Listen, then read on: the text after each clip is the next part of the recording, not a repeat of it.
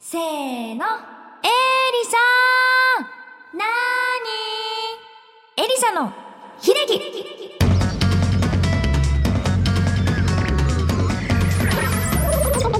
エリサです。この番組は iTunes 内ポッドキャストから配信するエリサの一人喋り番組です。さて、10月2日にエリサの4周年を記念したコンサートがあります。エリサフォースアニバーサリーコンサート Forever Foresight for You えーとチケットがですね今一般発売開始いたしましたので皆さんチケットぜひゲットしてください、えー4周年を記念した初のコンサートになりますのでいつもはライブだったからねぜひ聴きに来てください。それではエリサの秀樹スタートです。エリトピ。このコーナーでは私の最近の出来事やニュースつまりエリサトピックス略してエリトピとしてお送りします。えーと最近の私の話なんですがそうね。えー、っとね昨日 昨日のお仕事楽しかったな。昨日はラジオに出たんですけれどなんかねやっぱり自由に喋らせていただけるような、えー、っと番組ってすごい暴走しちゃいますね。Twitter で皆さんのコメントを募集するコーナーとかあったんですけどなんかその時間稼ぎをするためにうんとその MC の方がねついついついってなんか呪文のように歌いながら待つんだけどそれはそれを聞かなきゃいけないんだけど エリさんは待ちきれなくなっちゃって一緒にハモってました。なんか本気出しすぎてすごい本格的な「ついついつい」っていうね曲になったの。みんな聞いてくれたかな。最近ねそういうラジオとかあのインビジブルメッセージで、えっと、リリースいたしましたので取材やラジオやら出させていただいてるんですけどなんかあれだね。台本通りに喋ろうとすると本当に噛むんだよね。だからあんまり考えないでその場で考えて頭の中でね考えたままに口に出すと逆に喋れたりするのでえっ、と今日も買わないかな。別に台本考えてきてないってわけじゃないんだからね。そういうわけじゃないけど。みんなインビジブルメッセージを聞いてくれたかな？この曲は「見えないメッセージ」という曲で。PV 見た人もいると思うけれども。あの大自然の中で歌っているエリさんの儚げな表情や。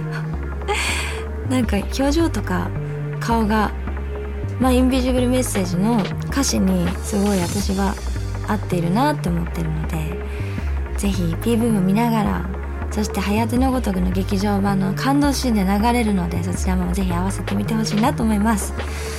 でもって10月2日にエリサの4周年記念のライブねアニバーサリーコンサート Forever Foresight for You えっ、と前回の秀樹でも募集したんですけれどお悩み答えたいであのエリさんに歌ってほしい曲を募集してそっからもしかしたらそのコンサートで歌っちゃえたら嬉しくない？みたいな。そんな企画をやっておりますのであの最近ねだからそういう自分に合うような曲を探してるの。でこれは次のコーナーでようかな。次のコーナー答え答えたいだったよ。ということで次のコーナー行きたいと思います。以上エリトピでした。エリサのお悩み答えたい。このコーナーではエリサのふとした悩みをリスナーの方が答えてエリサをスッキリさせるというコーナーです。今回のエリサの悩みはこちらでした。エリサに歌ってほしい曲エリサに合いそうな曲を募集。ということで皆様から早速お答えが届いておりますので読みたいと思います。えーとえーと最初の方はえー、ボルテロさん。ボルテロさん。エリサさんくもばんは。ガオ隊員番号はてな番ボルテロです。いらないね。えー、スコンブが美味しい季節ですね。うん季節とかあったっけ？そこでエリサさんのファンになって以来の夢。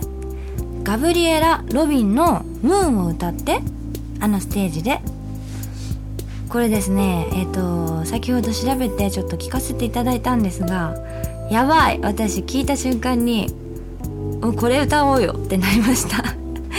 それぐらいちょっと気に入っちゃった。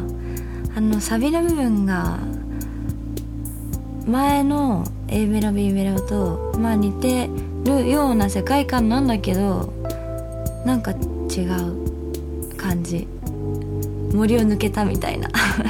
すごい好き。でも同じような名前のムーンリバーも大好き。ちょっとこれは私の中で有力候補になっちゃいました。1曲目から。続いてねありがとうございました。続いてリースさんから頂きました。えっ、ー、とお悩み相談初参戦のリースです。ありがとう。今回のお題はエリサさんに歌ってほしい曲ですよね。今ふと思ったんですが稲原彩香さんの「ジュピター」はいかがでしょうか。あれはエリサさんが歌ったら破壊力ありすぎですよ。あとは「翼をください」とか「仰げば尊し」なんだっけそれ。あああああれね。歌えないけれども今。これね。えっ、ー、と結論。卒業ソングが似合いそう。こんな感じでどうでしょうか。もしかしたらライブで歌ってくれたら嬉しいですね。ではでは。卒業ソングね。ジュピターって卒業ソングなの？でもジュピターは私カラオケで全然歌えますよ。あの一番最初の出だしが低くて出るか出ないかいつも緊張しちゃうんですけど。ギリギリ頑張れば出るよって感じなので 好きです。平原綾香さんの他のねえっ、ー、と曲なんだっけな？あ名前が出てこない。うーんとね。そういい曲あるんだよ。思い出したら言うね「翼をください」とか「仰げば尊し」とか、まあ、卒業の歌？的なのっていうのはほんと得意なのねエリサは。っていうのは合唱ちょっとやってたから。でも本気で合唱団みたいになっちゃうと思うよ。だったらジュピターの方がいいかな。リスさんありがとうございます。続いて、えー、ダメ親父さんから頂きました。ディアエリサさんくま版は。ガオー。えー、僕がエリサさんへの推薦曲をメールさせていただきました。個人的には洋楽が似合うと思いますので往年の名曲をいくつか挙げてみました。というか今の曲は分かりません。えっとね1曲目「サウンド・オブ・サイレンス」サイモンガーファンクル。この曲私先ほど聴かせていただきましたけれど名曲ですよね。もう大好き私これ。でも歌えないよ。ちょっとエリサ歌ったらどうなるんだろうね。ちょっと想像つかないな難しそう。あともう2曲ねえっといくつか挙げてくれてるんですが Melody Fair Bee Gees。あこれさっき聞いてなんだっけどんなのだっけ？あそうだ。すごいコーラスがたくさんあってエリサが一人で歌うのは多分無理。えっとこれはね「小さな恋のメロディー」っていう映画のテーマ曲になったらしいです。でもすごくいい曲ですよね。あと Air Supply の「Lost in Love」あのー、これもコーラスがね 申し訳ないんですけれどライブではちょっと一緒にハモることがエリサさん一人じゃできないんでこれ一つの何旋律だけで歌ったらまたちょっと迫力とか雰囲気が変わっちゃうんじゃないかなと思うので残念だめおじさん。ありがとうございました。続いてボブさん。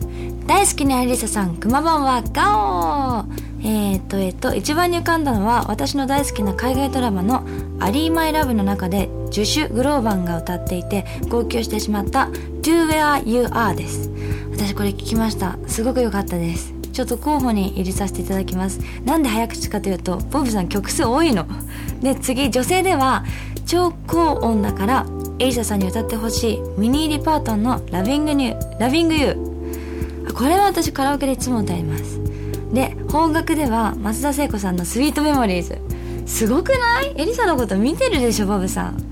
最近ね Sweet Memories が頭から離れなくて離れなくてなぜか。それでいつも「ラララララ」ってあちょっとだけあそれ Minnie Riperton だった。しかも。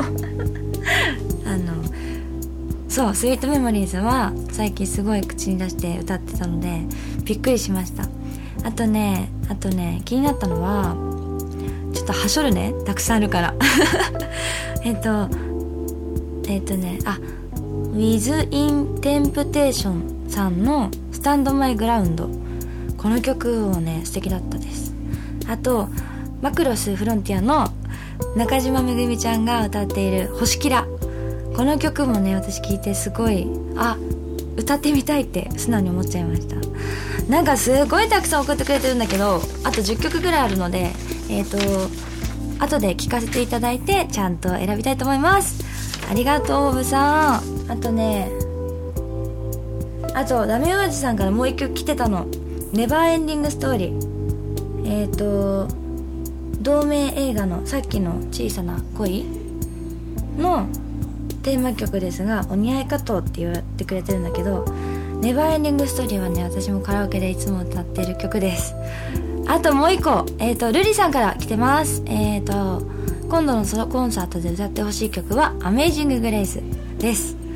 劇場や教会でのライブにぴったりな曲だと思います。っていうことで私はもう「アメイジング・グレイス」もいつもカラオケで歌うのすごくない？あとねでもねルリさん残念なのが大塚愛さんの「さくらんぼ」も歌ってほしいんだって。エリさん歌ったことないんです。ちょっと練習してみたいなと思います。皆さんまだまだあのライブまで時間があるのでちょっとあこの曲合いそうだなとか思ったらぜひメール送ってください。以上エリさんのお悩み答えたいでした。エリサの勝手に血液型占い。このコーナーでは今週皆さんが有意義な日々を過ごせるように皆さんの運勢をエリサが勝手に占ってみたいと思います。もし外れてもエリサの勝手に血液型占いなのでクレームは受け付けてません。皆さんお手柔らかにお願いします。ということで A 型から相づちを打てばなんとかなりそうです。B 型の人柔らかいものを手の中に入れておきましょう。O 型の人傘は大切に使いましょう。AB 型の人携帯電話番号の始まり方080-090-070の違いの意味を教えてください。以上です。今週皆さんが幸せな日々を送れますように。噛んじゃった。そろそろお別れの時間になってきました。あら今日123回目だったんだね。ゾロ目です。えっとさっきのエリさんのお悩み答えたいの。コーナーでですね次回のお悩みを発表するの忘れちゃったからえっ、とエリサが悩んでることを今発表したいと思います。10月2日に行われるエリサフォースアニバーサリーコンサート ForeverForesight4You のコンサートでどういう衣装を着てほしいか。どういう衣装を着たらいいのか。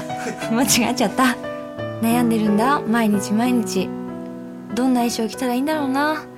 えっ、ー、といつもはなんかドレスっぽかったけどなんかイベントによってはちょっとかっこいいうんゴスロリっていうのかな。っぽい格好したりとかしたし真っ黒な。